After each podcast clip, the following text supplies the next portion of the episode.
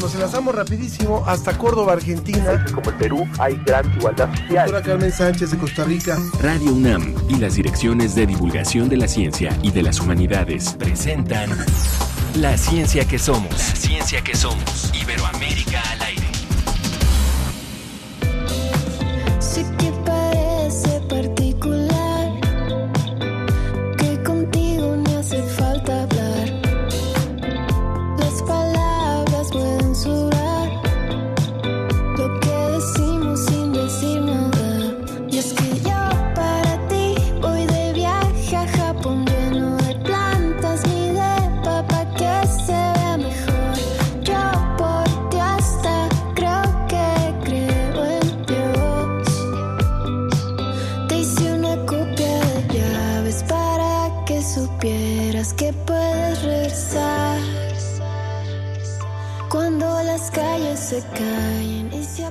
Muy buenos días, me da muchísimo gusto saludarles en este viernes. Estamos arrancando con esta música. La emisión de la ciencia que somos es un proyecto pop, garage y surf, vaya los nombres, de esta cantautora mexicana Jenny Juárez, originaria de Culiacán, Sinaloa. Estamos escuchando Bratty.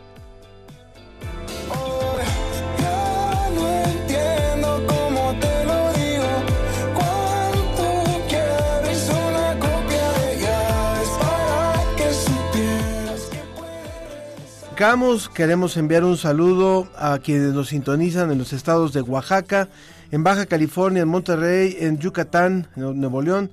En Yucatán es un gusto llegar de norte a sur en el país y además también podemos invitarlos a que nos sigan a través del Facebook, a través de las páginas que se suman en este esfuerzo, divulgación de la ciencia UNAM, Ciencia UNAM, Humanidades Comunidad y la Red de Medios Públicos de México.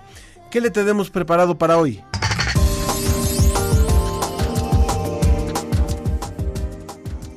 Spoilers, sin contarle el final de la película, vamos a hablar de la historia, la tecnología y la ciencia detrás de la película Oppenheimer.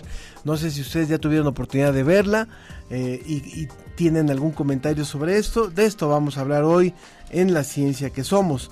También le vamos a ofrecer un paseo radiofónico por Karnak que es el museo más grande al aire libre en el corazón de Egipto, allá en Luxor. Y la Casa de los Famosos fue un fenómeno de comunicación. Por primera vez una mujer trans ganó y puso en el reflector muchas de las problemáticas que enfrenta la población transexual.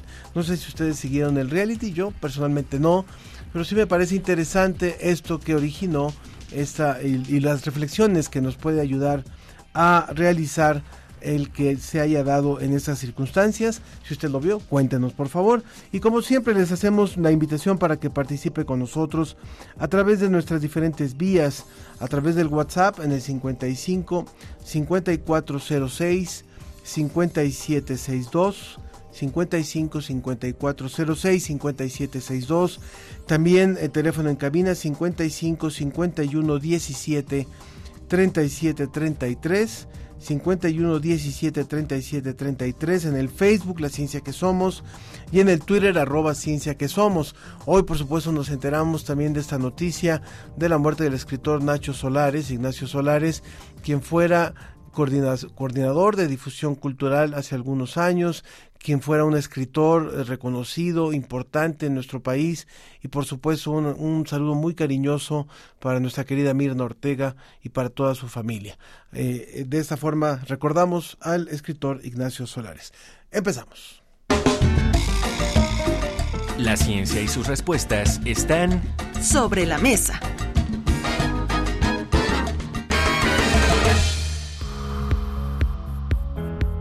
Me llamo Enrique. A mí sí me gustó debido a todas las referencias sobre los científicos de la época. Yo recuerdo hace mucho tiempo que me presentaron la bomba de hidrógeno, que recuerdo que era más poderosa que la bomba atómica, y me gustó que metieran esa, esa parte.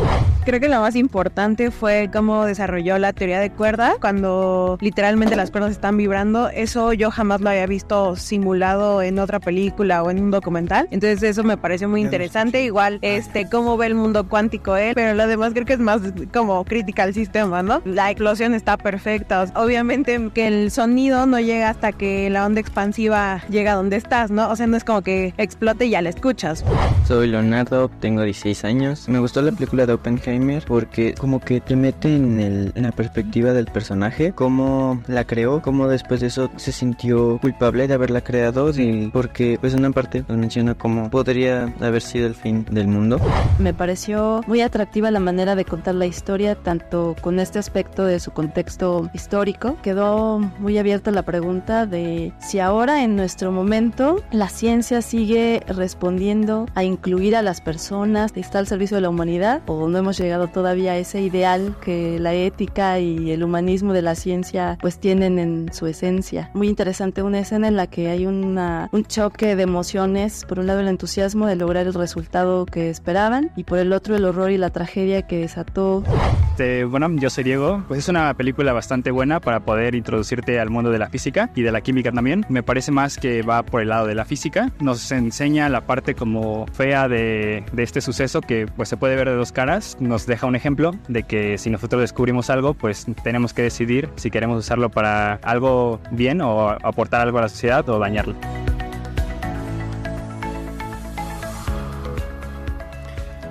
Para hablar sobre, para hablar sobre esta película, eh, justo hemos invitado eh, vía, vía Teams a la doctora Gisela Mateos. Ella es investigadora del Centro de Investigaciones Interdisciplinarias en Ciencias y Humanidades de la UNAM. Ella está adscrita al programa de investigación Historia de la Ciencia y entre sus intereses está la historia de la física en particular en el siglo XX y los usos de las tecnologías nucleares en América Latina. Bienvenida, gracias por estar con nosotros.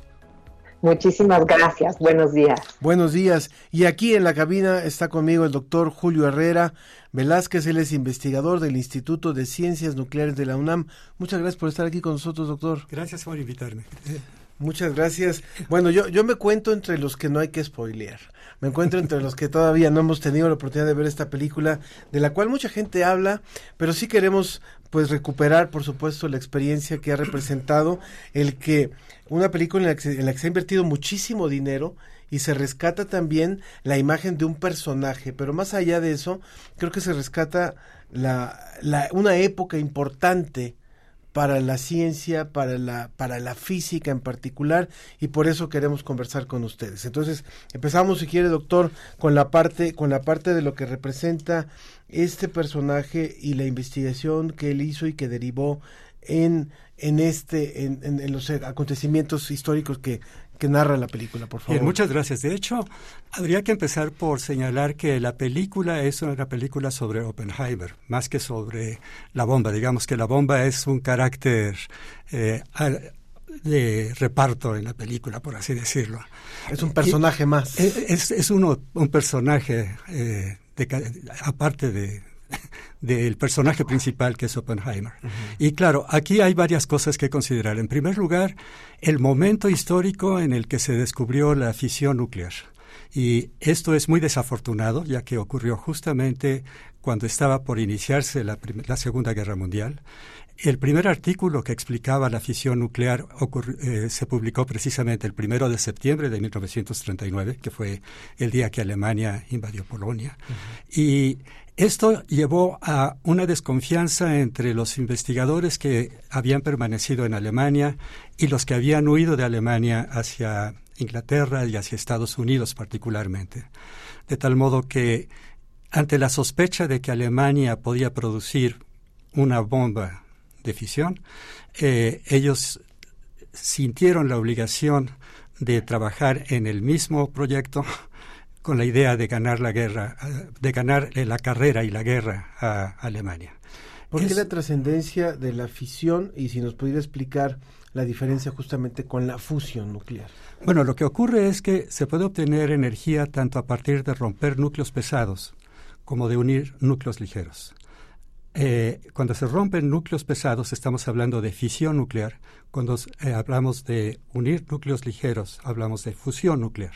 Y la fusión nuclear es algo que ya se conocía desde varios años atrás y se había identificado precisamente como la fuente de energía de las estrellas y del Sol en particular. La fisión nuclear es algo que todavía no se había eh, descubierto. De hecho, Enrico Fermi había ya hecho algunos experimentos en donde aparentemente lo había obtenido, pero no lo había identificado. Y eh, Hahn y Strassmann en Alemania, eh, habría que mencionar también que con la colaboración de Lisa Meitner, que era una investigadora que trabajaba con ellos y que tuvo que salir de Alemania, eh, por medio de investigaciones radioquímicas se dieron cuenta de que era posible romper el núcleo, que había, a, a, partir de bombardear núcleos de uranio con neutrones, se podían obtener núcleos más ligeros. Entonces, ellos identificaron la fisión y que, ah, lógicamente, había una liberación de energía significativa. ¿Qué es lo que hacen las plantas nucleares? ¿no? ¿Qué es lo que hacen las plantas nucleares que conocemos usualmente? Ahora, irónicamente, es mucho más fácil hacer un reactor que hacer un arma nuclear. Si esto hubiera ocurrido en otro momento de la historia, seguramente hubiera empezado todo simplemente por desarrollar reactores de, de, fisión nuclear. Pero ocurrió justo en ese terrible momento en donde lo que parecía simplemente ciencia básica, eh, un descubrimiento interesante bajo el punto de vista de ciencia básica, eh, fue reorientado hacia un programa militar. Y ese es uno de los puntos que la película eh, más o menos trata, pero no lo suficiente. Digamos que los científicos en ese momento sentían que ellos eran los dueños de este descubrimiento, sí. pero no se daban cuenta de que estaban trabajando en un proyecto militar, de tal forma que una vez que ellos entregaban el producto, ya no era eh, posesión de ellos. Supuesto, y ya, ya, no era decisión de ellos si se usaba o no se usaba, Exacto. o cómo se usaba. Doctora, eh, doctora Mateos, eh, si gusta usted comentar también sobre lo que sobre lo que conocemos de esta época, justamente usted como historiadora de la ciencia. A ver, yo este, querría decir un par de cosas de lo que dijo el doctor Herrera, porque me parece que por supuesto que es un momento crucial en el que efectivamente va a transformar el cómo se hace ciencia después del proyecto Manhattan y el papel de los físicos y de los científicos dentro de la sociedad y de las políticas científicas. A mí sí me parece importante decir que, que no es cierto que los físicos no sabían qué estaban haciendo, sabían que estaban haciendo una bomba. Estaban, por supuesto, de acuerdo en hacerlo para los militares, había un gran grupo, yo diría la mayoría, que estaban convencidos que iban a poder vencer a Hitler eh, creando esta bomba. Entonces, al saber que uno está haciendo una bomba, uno sabe que las bombas no se usan para jugar, sino se usan para, este, ni siquiera la disuasión, la disuasión se construye después, se usan para matar. Entonces, a mí me parece que están claros que están haciendo un trabajo de guerra. No son víctimas de nada son co-constructores de este, este nuevo complejo que se llama el complejo militar, científico, este, universitario, que va a conformar una nueva ma manera y una nueva dinámica de crear ciencia. Y es ahí que se inserta esta figura, que efectivamente coincido con el doctor Herrera, que la película se trata sobre Oppenheimer, pero la bomba no me parece, aunque sale la bomba este, una vez, digamos, explícitamente, en realidad es el gran movilizador de una reflexión moral y ética que va a ser fundamental después de la Segunda Guerra Mundial.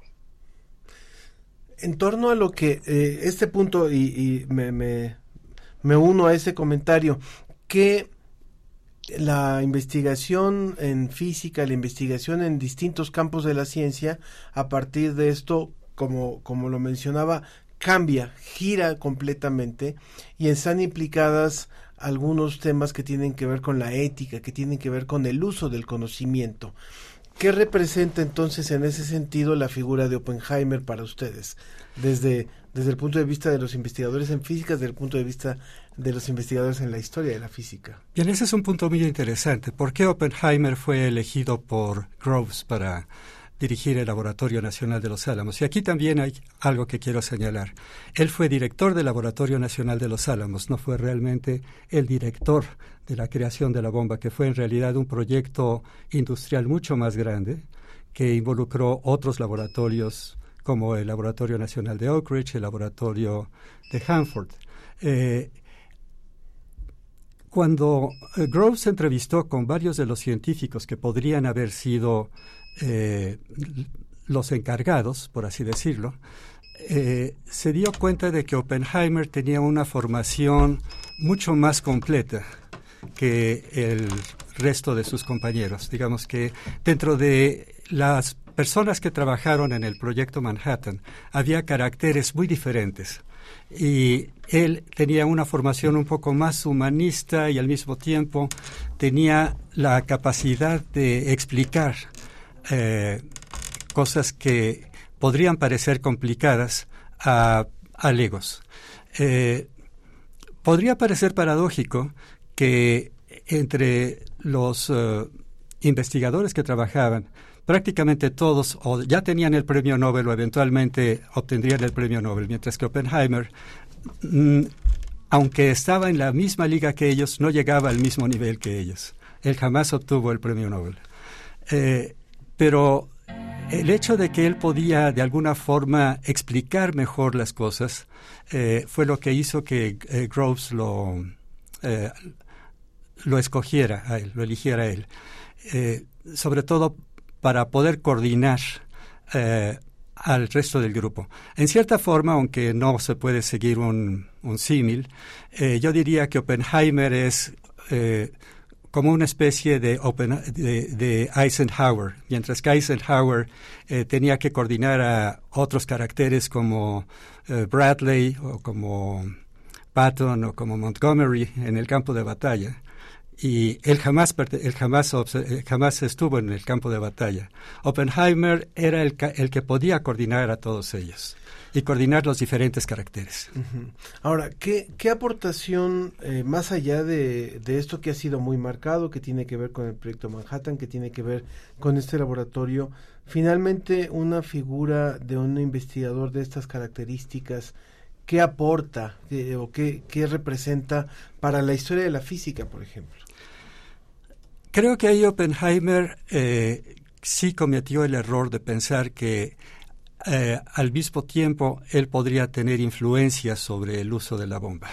Él creyó eso. Y de hecho, eh, el resto de la película trata no solo sobre lo que ocurrió en el proyecto Manhattan, sino lo que ocurrió varios años después del proyecto Manhattan, cuando eh, se le retiró el clearance, la, la, autorización para poder tener acceso a, a proyectos eh, relativos con armas nucleares. Y eh, esto es muy significativo porque en ese momento es cuando él se da cuenta de que eh, no tiene ningún poder sobre lo mismo que él ha creado. Creo que hay- esa es la diferencia eh, importante, que es, sí es cierto, ellos obviamente sabían lo que estaban haciendo y sabían por qué lo estaban haciendo, pero al mismo tiempo ellos pensaban que tenían capacidad de decisión y eso no era cierto. En el momento en el que Oppenheimer quiso influir su capacidad de decisión, en particular sobre el desarrollo de la bomba de hidrógeno, por ejemplo, fue cuando decidieron que Oppenheimer ya no era conveniente, no era conveniente tenerlo como un asesor de la Comisión de Energía Atómica. Y ese es el punto en el que termina la película, precisamente. Ahora, yo no me siento tampoco... eh, eh, no, no siento pena por Oppenheimer, porque a final de cuentas lo que ocurrió fue que perdió poder, un poder que él sentía que tenía. Pero la verdad es que pasó el resto de sus días en Princeton, en el eh, Instituto de Estudios Avanzados, haciendo física con eh, las personalidades de su época. Claro. Retomamos también con la doctora Mateos, por favor. Perdón, no escuché. Sí, es que hubo por aquí Eh, una, un, un eh. corte, pero hablaba, hablaba también el doctor acerca de, de finalmente la figura de Oppenheimer, de que él finalmente eh, pasó los últimos días ya en, eh, alejado de este proyecto, a lo mejor pensó que había posibilidades de influir sobre lo que sería el uso o no de estas nuevas herramientas y yo le preguntaba qué, qué, qué papel juegan este tipo de personajes en la historia de la física finalmente, no solamente a partir de este elemento que representa la bomba, sino qué representó él en, en el esquema de la física que estaba desarrollándose en esos años. A ver, aquí me parece que Oppenheimer va a representar más allá de la física, que me parece que por eso también eh, eh, se vuelve poderosa la imagen, es de los científicos. Lo que ocurre con la persecución del macartismo eh, va a ser fundamental en toda una discusión que surge en Estados Unidos justamente después de que se tira la bomba. El presidente Truman le encarga a Vannevar Bush hacer un informe sobre el estado de la ciencia en Estados Unidos. Y escribe un informe que es muy importante, en el cual está apelando a que la financiación de la ciencia debe ser a través del Estado y no necesariamente a través del complejo militar, que sí debe haber una ciencia enfocada a las necesidades de la defensa y de la marina, pero la, tiene que haber una ciencia que no tenga nada que ver con ello. Y eso va a derivar en 1949 en la construcción de la National Scientific Foundation, que es la realmente la que da el dinero para hacer ciencia civil. ¿Sí? Entonces es en medio de esta discusión que viene la casa, lo que se llama la casa de brujas del macartismo en contra de todos aquellos que hubieran tenido que ver con el comunismo. Y Oppenheimer representa a este grupo de científicos que están abogando por esta ciencia civil irresponsable. ¿De acuerdo? Y por eso esta figura se va a volver tan importante en toda, eh, eh, en estos bloques, porque lo que es muy interesante es que después de que tiran la bomba, los físicos va a haber un grupo que realmente públicamente se va a arrepentir. De hecho, un importante número de físicos van a migrar a otras disciplinas, van a la biología, muchos van a, a dedicarse mejor a hacer cuestiones de astronomía, como un acto de culpabilidad ante lo que ocurrió con la bomba y hay otro grupo, como el de Edward Teller, que es muy representativo también, que creen que hay que seguir construyendo armas y seguir eh, disuadiendo al enemigo en, en, esta carrera armamentista con el apoyo de los militares. Entonces, definitivamente a mí me parece que Oppenheimer va más allá de los físicos. Y claro que la manera de hacer ciencia se, transforma. ¿Por qué? Por cómo se reorganizan, la cantidad de dinero que va a fluir después de la Segunda Guerra Mundial para ciencia y para hacer física, y en particular la física que va a salir muy beneficiada, bueno, por un lado la de partículas y altas energías, y por otro lado el estado sólido. Al principio de los primeros 20 años van a ser de las disciplinas que van a tener mayor financiamiento, tanto de parte del complejo de militar como del Estado. Si retomamos datos actuales, eh, quiero decirle al público que estamos conversando con nuestros dos invitados, por supuesto, eh, la doctora Mateos y el doctor Herrera, a quien ya le enviaron saludos, también al doctor Herrera le dijeron, eh, nos escribió justamente eh, Adrián Espíndola, dice, el doctor Julio Herrera fue mi sinodal hace 26 años. No nos dice si pasó o no pasó, pero dice que seguramente sí. Seguramente sí. ¿Dónde estaría escribiendo a lo mejor? Pero bueno, muchas gracias a Adrián, también a Sergio Gasca, a Fermín que dice escuchar la ciencia que somos en el trabajo y con un buen café. Saludos desde, desde el puerto de, de, Lázaro Cárdenas. Y Sergio, Sergio Gasca dice, ya vi la película y me parece buena, pero no extraordinaria. De hecho, a ratos un poco tediosa. Me hubiera gustado más que se tratara más ciencia, más de ciencia en ella.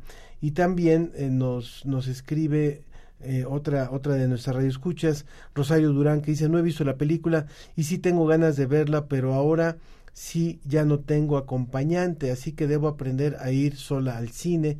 Creo que esta será la primera vez que lo voy a hacer. Bueno, este, mucha suerte y va, lo va a disfrutar.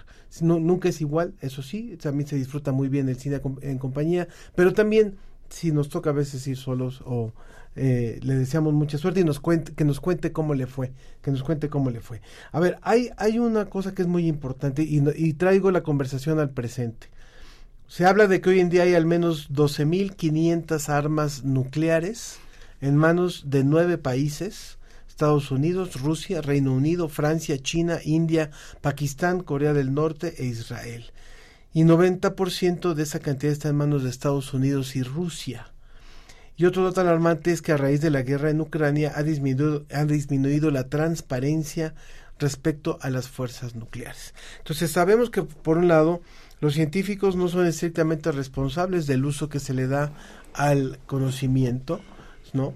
Sí, sí, sí, ya se aclaró un poco, bueno, si sabían, no sabían, claro, puede haber también incluso eh, cuestiones ideológicas en, en el trabajo, pero ¿qué, ¿qué futuro tenemos en este, frente a este panorama cuando se habla de esta cantidad de armas nucleares y de una ética que anda quién sabe dónde?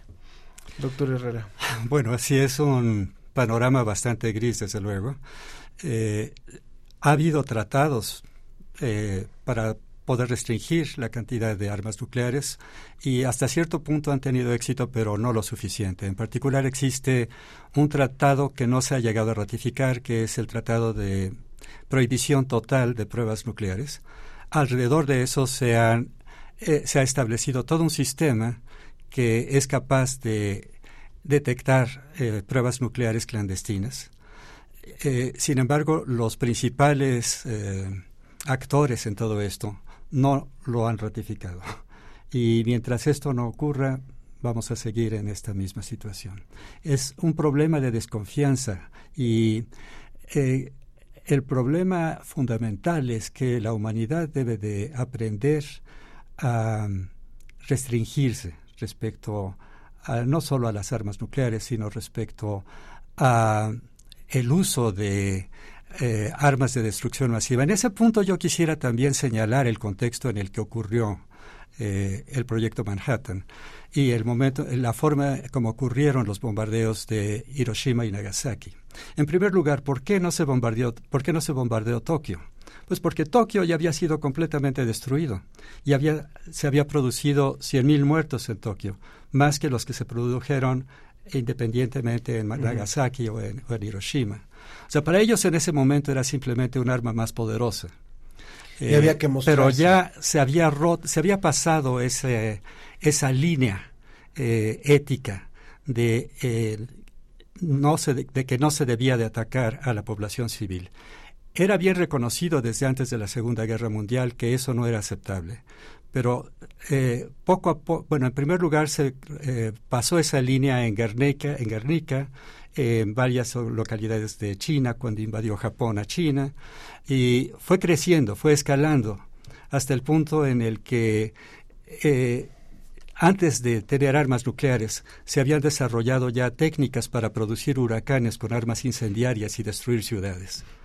De tal modo que la bomba atómica era simplemente una forma más eficiente de hacer lo mismo. El punto importante entonces no es solo la restricción de las armas nucleares, sino la restricción del bombardeo a poblaciones civiles, independientemente de si son armas nucleares, químicas o simplemente bombas incendiarias. Sí. Doctora Mateos, si, si hay un joven por ahí de 16, 17, 18 años interesado en la física, por ejemplo, eh, es una buena opción el ver esta película y el aprender un poco más del uso de la física? Bueno, yo creo que sí. Yo creo que algo que es muy bonito, en algún momento alguno de los comentarios que alguien decía es que era más de física y que le hubiera gustado que hubiera más. Yo creo que, que se enseña algo esencial, que es que la ciencia es colectiva y la física también es colectiva y para mí rompe con el este paradigma que se creó con la figura de Einstein de que la ciencia es un individuo pensando a solas el mundo. Entonces, le diría que claro que es un espacio para que se entusiasme, pero sobre todo para que se dé cuenta que el hacer ciencia es un acto de responsabilidad social y por supuesto ética y moral. ¿De acuerdo? Que va con otro comentario que hizo otra persona que habló diciendo si la ciencia incluye a las personas y se sigue trabajando por la humanidad. Pues yo diría que por supuesto que sí, pero también la ciencia sirve para hacer la guerra. Y uno tiene que decidir qué ciencia quiere hacer. Por supuesto. Dice Rosario Durán, también no creo que después de la bomba hayan llegado a un pensamiento ético y humanista. Más bien pienso que si volvieran a utilizar a otra ahora en las diferentes guerras que se libran, se llegaría a destrucción masiva. ¿A quién conquistarían si ya no hay nadie? Pregunta. Bueno, pues muchísimas gracias a nuestros dos invitados, el doctor Julio Herrera Velázquez, in- investigador del Instituto de Ciencias Nucleares de la UNAM. Muchas gracias, doctor. Y a la doctora Gisela Mateos, investigadora del Centro de Investigaciones Interdisciplinarias en Ciencias y Humanidades de la UNAM, del CEICH, adscrita al programa de investigación Historia de la Ciencia y eh, que también ha trabajado los temas de la física en el siglo XX y el uso de las tecnologías nucleares en América Latina. ¿Algo que no les haya preguntado y que quieran comentar para cerrar? Doctora Mateos. Pues yo realmente invitaría a que fueran a ver Oppenheimer y que vieran otras películas relacionadas con ciencia, por supuesto, para que amplíen su cultura general al respecto. Gracias. Sí, yo ¿Algún- podría- al- algo que, ¿Alguna película que recomiende además de esta? Perdón. Ah, yo recomiendo mucho que vean Stalker de eh, Andrei Tarkovsky, por supuesto, y que vean Lluvia Negra, que es, es la versión japonesa de la bomba atómica. Gracias, doctora Mateos. Sí, yo quisiera señalar que aún antes de la bomba atómica, en la Primera Guerra Mundial también se tuvo un problema parecido con el uso de eh, los gases venenosos, con la guerra química. Y de hecho tenemos un problema parecido, del cual no se habla tanto, que es el uso de las armas químicas. Curiosamente, se ha podido conseguir más en lo que se refiere a tratados en armas químicas que en armas nucleares. Pues muchas gracias, doctor. Y, perdón, un segundito nada más. En estos días nuevamente Japón, eh, bueno, Japón anunció que iba a verter eh, el agua de las plantas nucleares. ¿Algún comentario sobre eso? Ah, ese es otro tema interesante. Algo breve que nos pueda decir sobre esto, porque creo que es muy importante aprovechando que lo tenemos. Bueno, para poder hacer esto, la- eh, el Organismo Internacional de Energía Atómica hizo toda una serie de estudios para ver que esto que se está vertiendo es, eh, no es nocivo.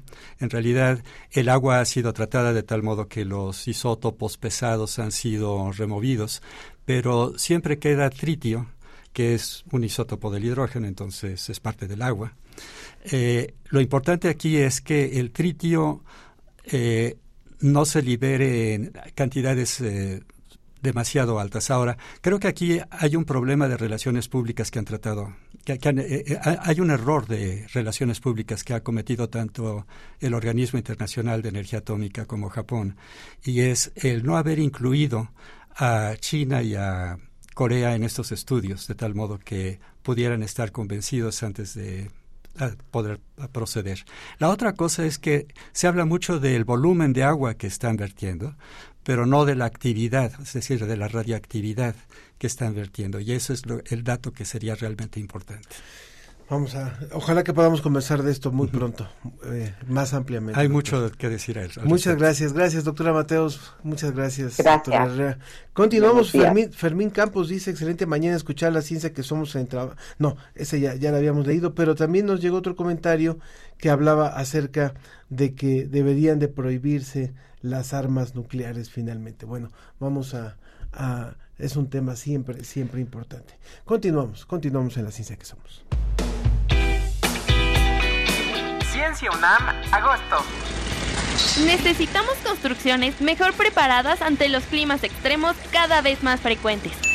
En agosto, Ciencia UNAM te lleva a conocer cómo es una vivienda hecha desde el diseño bioclimático. ¿Qué revela el primer pangenoma humano? La recopilación de los genomas de 47 personas de distintos continentes es un gran paso para explorar la influencia de nuestra diversidad genética en la salud y la enfermedad. El envejecimiento de la población es uno de los mayores desafíos del siglo XXI. ¿Tendremos salud, independencia y estabilidad económica para transitar los últimos años de nuestras vidas? Entra a www.ciencia.unam.mx. La ciencia que somos, la ciencia que somos. Entrevista. Continuamos aquí en la ciencia que somos y nos enlazamos hasta Luxor, hasta Egipto, en donde está Eleanor Osmanoglu. Ella es arqueóloga, estudiante de maestría en egiptología y guía de turistas en el templo de Karnak en Luxor. Ella es descendiente de la familia real otomana turca y acepta esta entrevista para conversar con nosotros acerca de la investigación que se hace hoy en nuestros días y, y todavía con gran con gran esfuerzo en distintos puntos de Egipto sobre los jeroglíficos. Gracias por estar con nosotros, Eleanor. Gracias a ti ustedes. Hola, buenos días, ¿qué tal amigos? Muchas gracias. Aquí. Muy bien, pues mira, eh, ahora son eh, las seis de la tarde, por allá, seis y tantos allá en Egipto. Ya ha terminado una jornada de, de trabajo y quisiera que nos contaras un poco lo que pasa, lo que pasa día a día allá en el templo de Karnak, en donde tú eh, haces prácticas, también haces tu, tu trabajo como guía de turistas, pero donde también Claro. estás, tú estás es- estudiando ahora esta maestría para entender mucho más qué es lo que nos siguen hablando los jeroglíficos. Cuéntanos, por favor. Sí, primero muchas, muchas gracias amigos para escucharme y necesito saber primero qué significa los jeroglíficos. El jeroglífico amigos es una idioma muerta, puede ser una lengua sagrada donde los egipcios se ha usado desde 4.000 años antes de Cristo, puede ser 7.000 años, claro. Y también como una lengua sagrada podemos leerlo, escribirlo eh, desde todas las direcciones. Eh, también este idioma, como he dicho, siempre representando y también describe la vida, la historia, el, am- el ambiente, el puede hacer como el entorno del antiguo Egipto. Bien. ¿Ustedes cuál es la forma en la que se preparan para seguir estudiando estos jeroglíficos? Sí.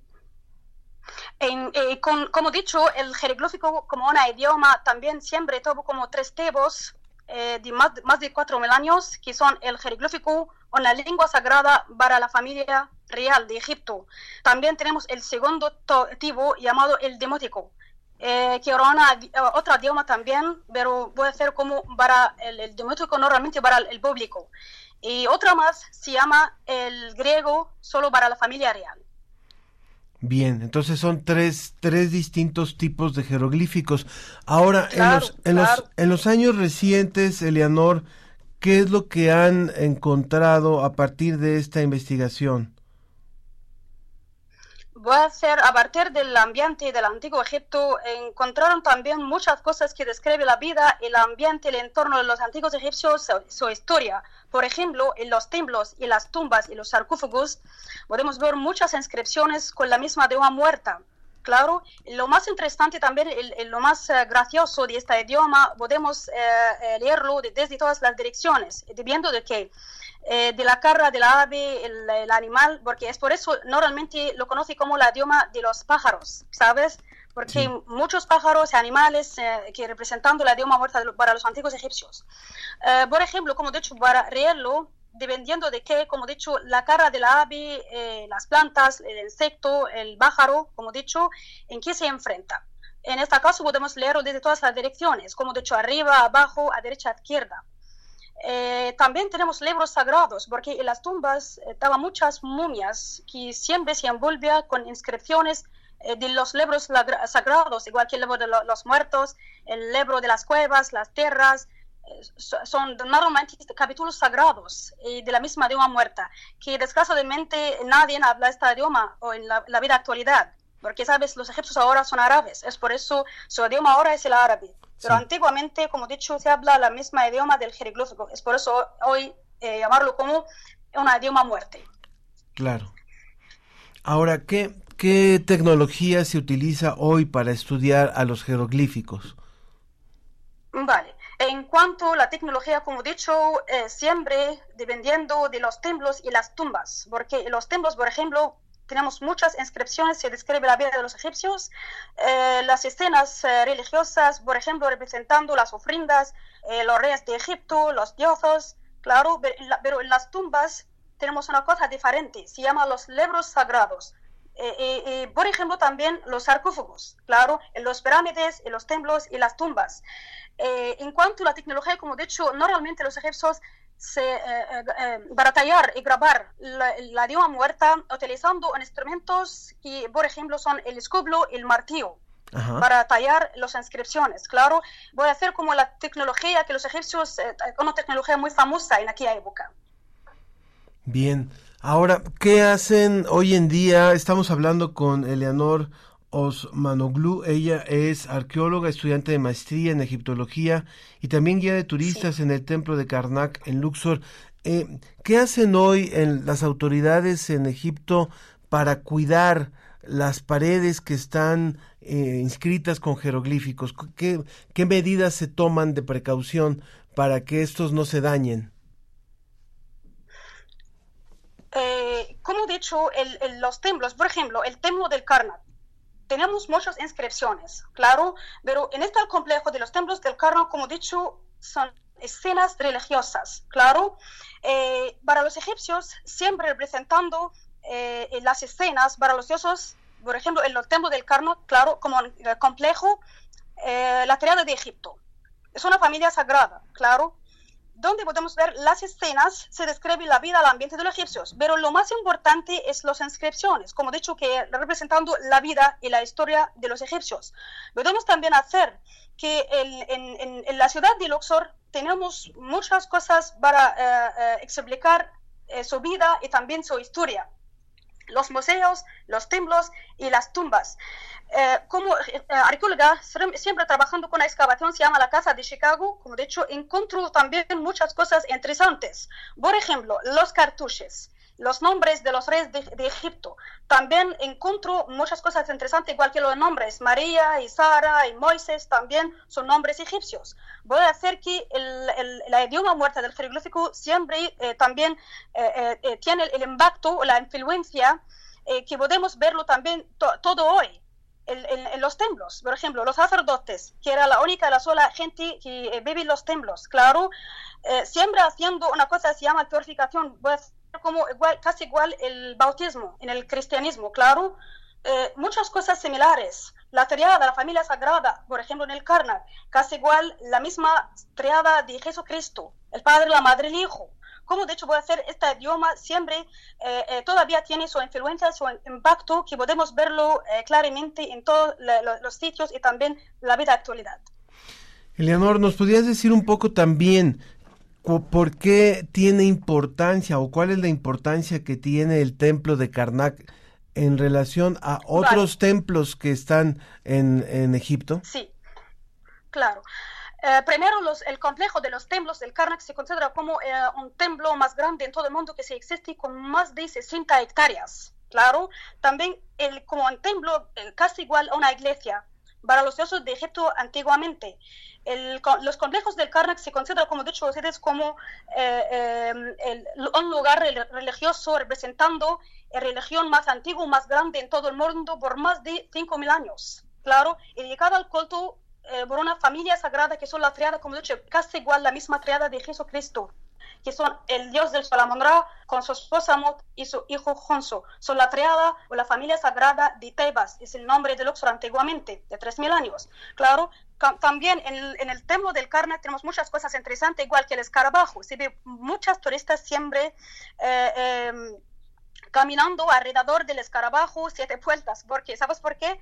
Es para la, la- la- para la buena suerte. Y también los, los egipcios pensando que el escarabajo siempre representando la buena suerte y para hacer los sueños realidad. Eh, una cosa más también, el lago sagrado para los sacerdotes, la familia real. Eh, casi igual, como he dicho, el bautismo en, en el cristianismo. Ahora, eh, también una cosa interesante que encuentro en los templos, especialmente el templo del Karnak, ¿Por qué hay una escena, por ejemplo, representando al faraón? Lo divan el cuento del animal. ¿Sabes? Hoy en la vida actualidad en España, por ejemplo, claro, tenemos una cosa que se llama el, tor- el- el torero. Sí. El torero, como he dicho, eh, siempre muestra el, un parte del, del cuento del animal co- eh, como ganador. ¿Sabes por qué? Es una tradi- egipcio tradición, porque para el faraón también cuando eh, eh, como ganador siempre lo divan un parte del animal como torero. Voy a hacer como una tradición, una tradición egipcio. eh, que todavía tenemos todo impacto en la vida actualidad. En los templos del Karnak también, como he dicho, eh, es, una, es, es un sitio largo, 60 hectáreas, para, los para adorar los dioses de Egipto. También la gente se presentaban las ofrendas en, en, esta- en este complejo. Eh, ¿Qué más también a hacer? Que la- gente se casaban en los templos. Como he dicho, el templo egipcio eh, significa una iglesia para nosotros como cristianos en la vida actualidad. Ya. Eh, Eleanor, para ir, para ir terminando, eh, en tu formación como, como egiptóloga, ¿qué te gustaría eh, o qué piensas elegir como tema de investigación? Ah, ¿Qué te gustaría investigar ahora que termines la maestría? El jeroglífico, dice, eh, seguramente, como he dicho, porque como es, normalmente es una idioma muerta, pero para saber la civilización egipcia, como he dicho, necesito saber su idioma muerta, que es el jeroglífico, como he dicho, que normalmente los egipcios eh, eh, lo hablaban desde más de 4.000 años antes de Cristo, por más de 7.000 años. Y como he dicho, gracias para el, el señor de, de Francia, el arqueólogo francés eh, eh, Champollion, que encontró la, la- la piedra Rosetta en el año 1977. Como he dicho, desde el momento todo el mundo sabía muy bien qué significa la civilización egipcia, muy importante. Eh, es normal, como he dicho, he decidido eh, eh, estudiar la, la idioma muerta del jeroglífico porque, como he dicho, cada día tenemos descubrimiento en, eh, en- en los sitios y también para excavar tumbas nuevas y los templos, siempre ayudarme este idioma, como he dicho, para saber muy bien la civilización egipcia, también el- el, eh, su historia el ambiente del antiguo Egipto. Muy bien, Eleanor. Para los que Gracias. para los que aman la cultura egipcia, para los que están interesados en la cultura egipcia, ¿qué les dirías? ¿Qué falta por conocer de todo lo que se está investigando en estos días, en la actualidad en, en ese país? Mucho, mucho, de verdad, porque mu- falta mucho, porque Egipto siempre era la tierra de la civilización muy importante y también la sola y la única nación eh, en- eh, dentro de todo el mundo, eh, porque aquí también en Egipto cada día tenemos, como dicho, nue- eh, nuevo descubrimiento y eh, muchas excavaciones trabajan aquí los americanos y también el UNESCO que trabaja para excavar tumbas nuevas y también, eh, también templos. Es por eso, como he dicho, hacer, falta mucho aquí. Pues muchas gracias. De hecho, creo que esto que dices eh, al final es muy importante. Egipto, a pesar de tener estos seis mil, siete mil años de, de, de Claro. historia, bueno, tiene más, pero finalmente la- esos descubrimientos que se hacen eh, datan de esa época, pero todos los días o cada año hay nuevos, nuevos yacimientos arqueológicos, hay nuevos eh, temas que, de- que descubrir, hay templos, hay... muchísimo que seguir descubriendo y Egipto sigue hablando. La- el antiguo Egipto sigue hablando a través de, de todas estas construcciones y de todas estas eh, construcciones arqueológicas que se siguen descubriendo. Claro. Muy bien. Pues algo que Eh, quieras, algo que sí, quieras decir para concluir, eh, Eleanor.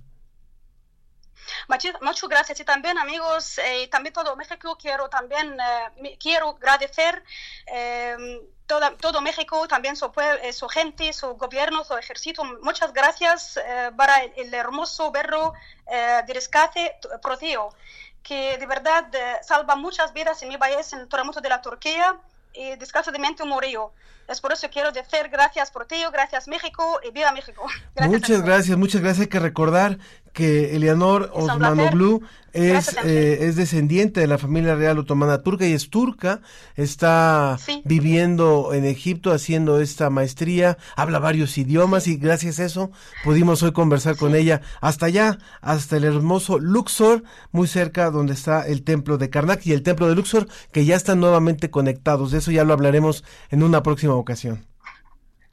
Gracias. Y también, como dicho, amigos, necesito saber que tenemos una nuestra página con mi nombre, Eleanor de Egipto. Eh, si quieres con- también saber muchas cosas sobre la civilización egipcia y también eh, podemos como una agencia eh, hacer todos los programas de Egipto aquí, también los cruceros de Nilo. Muchas gracias a ustedes. Muchas gracias, Eleanor. Continuamos, vamos a poner en nuestras redes, vamos a poner en nuestras redes esa página. Continuamos aquí en La Ciencia que Somos. En portada te presentamos un recuento de los instrumentos para medir los sismos, del sismoscopio al sismómetro. En una nueva colaboración, Los Reyes del Mundo, ¿cómo evolucionó la mente humana?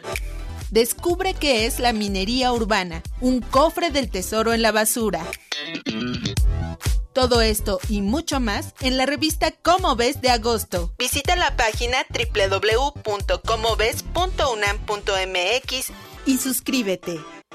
La, ciencia, que, somos. Iberoamérica al aire.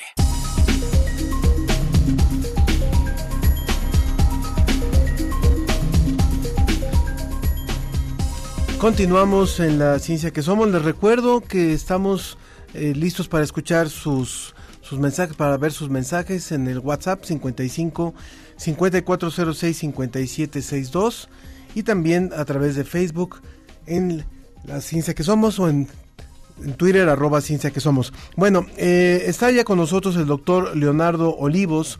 Él es investigador del Centro de Investigaciones Interdisciplinarias en Ciencias y Humanidades de la UNAM. Es decir, que hoy el CEICH ha estado muy presente en nuestro programa. Ya lo tuvimos, tuvimos anteriormente a la doctora Mateos y ahora al doctor Olivos. Eh, y hoy queremos hablar con él, aprovechar que, que, está con nosotros para hablar sobre un tema que nos pareció interesante.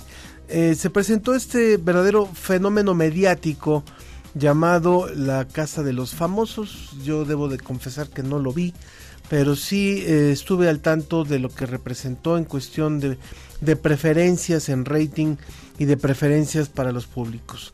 Pero algo que llamó mucho la atención y que es parte de lo que queremos hablar hoy es que finalmente quien ganó este reality es eh, una mujer trans, Wendy Guevara, y recibió un apoyo importante de parte del público, recibió una gran cantidad de votos, unas manifestaciones muy importantes de, de, de apoyo y de seguimiento, y entonces eh, es parte de lo que queremos hoy hablar. O sea, cómo, cómo en un México del, del año 2023 eh, se da este, esta situación y se logra este, este apoyo y esta solidaridad y esta, este gran gusto por esta influencer. Muchas gracias, Leonardo. Y bueno, pues es a, a, a bote pronto la primera, la primera impresión que te generó este, este fenómeno comunicacional. Eh, Ángel, antes de comenzar en materia, quisiera nada más señalar algo que me parece eh, lamentable y doloroso y es el, el asesinato de Iván Aguato, el, este nuevo feminicidio que tiene mucho que ver con lo que hoy vamos a tocar. Porque ¿qué hay detrás del odio a las mujeres, el desprecio a las mujeres y a lo femenino? Y no, no, no quería no dejar eh, de mencionar esto porque creo que tendrá que conmovernos con mayor fuerza para que en un futuro muy cercano esto desaparezca. Bueno, como a ti eh, me sorprende que esta institución eh, televisiva que ha sido una de las grandes responsables de educarnos en este binarismo obsesivo, eh, compulsivo, eh, en este sexismo que ha sido parte, digamos, de las formas culturales que han configurado la identidad y los imaginarios y las prácticas en nuestro país, pues se haya abierto a eh, primero reconocer y colocar a una mujer trans en este, en este espacio televisivo y por supuesto eh, esta otra expresión em, eh, de apoyo masivo que por supuesto de lo que nos está hablando en los dos sentidos es lo que diría Bob Dylan, que los tiempos están cambiando. Los tiempos han cambiado y en ese sentido eh, esta televisora que no se eh, caracteriza por ser eh, solidaria con las causas de las personas desposeídas, marginadas, explotadas, pues tuvo que reconocer que era importante darle un lugar a esta, a, esta representación, porque la, sociedad mexicana, afortunadamente, y esa es una de las luces, pues eh, ha abierto eh, la posibilidad y tiene que ver con justamente las movilizaciones de las personas trans por el reconocimiento de su dignidad, eh, de su valía y de sus derechos. Finalmente, y creo que haces, haces referencia muy importante a lo que es finalmente discriminación todavía en países como el nuestro. ¿Cuáles son los puntos? O sea, ¿crees que una situación como la que se vivió con este programa ayuda a seguir caminando en esa apertura, en esa visualización, en ese respeto a las, a las elecciones personales, individuales? Yo creo que sí. Yo creo que independientemente de la intención con la cual eh, lo hayan colocado, por supuesto que eh, posibilita, en efecto, pensar ya eh, qué es eso que no teníamos generaciones anteriores. Es decir, eh, estos personajes eran personajes que se utilizaban para reforzar el sistema este binario, heterosexista y patriarcal, porque eran siempre el objeto de la burla, de la zona, del desprecio, etcétera, etcétera. Y yo creo que lo que, que coloca esta persona, este personaje ahora, es alguien que, que genera simpatía, que genera incluso la posibilidad de que otras chicas jóvenes puedan reconocerse y eh, eh, en ese sentido no sea un modelo negativo, sino un, un modelo que tiene una parte aspiracional, pero que es una aspiración positiva. De, hay mujeres trans que pueden estar en el mundo eh, y que tienen eso, simpatía, que tienen creatividad, que tienen una gran elocuencia y que la gente que los ve, lo- la- las, las vemos como espectadores, podemos reconocernos en ellas, ¿no? O sea, sí que ayuda, ayuda a abrir las posibilidades y el abanico de eh, y de respeto a las personas de la diversidad.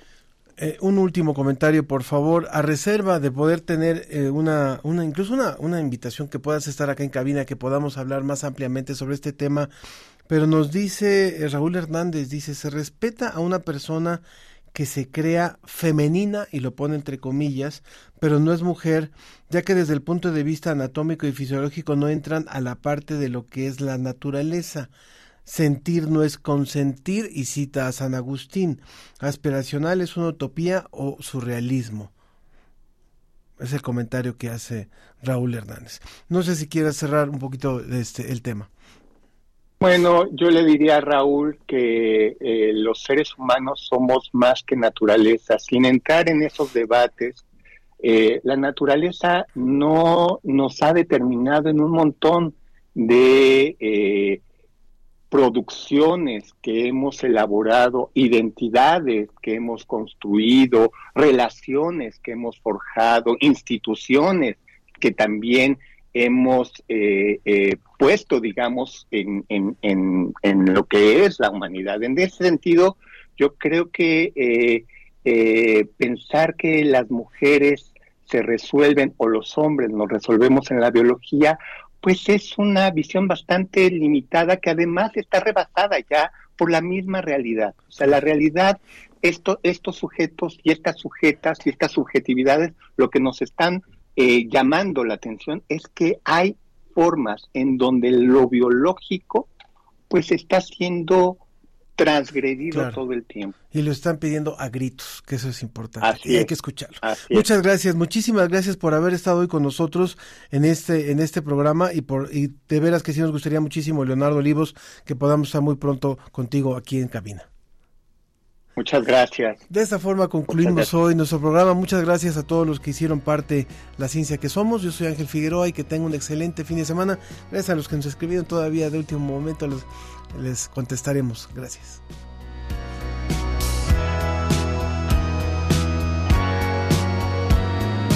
Estos días solo sé contar pasos y sé que ya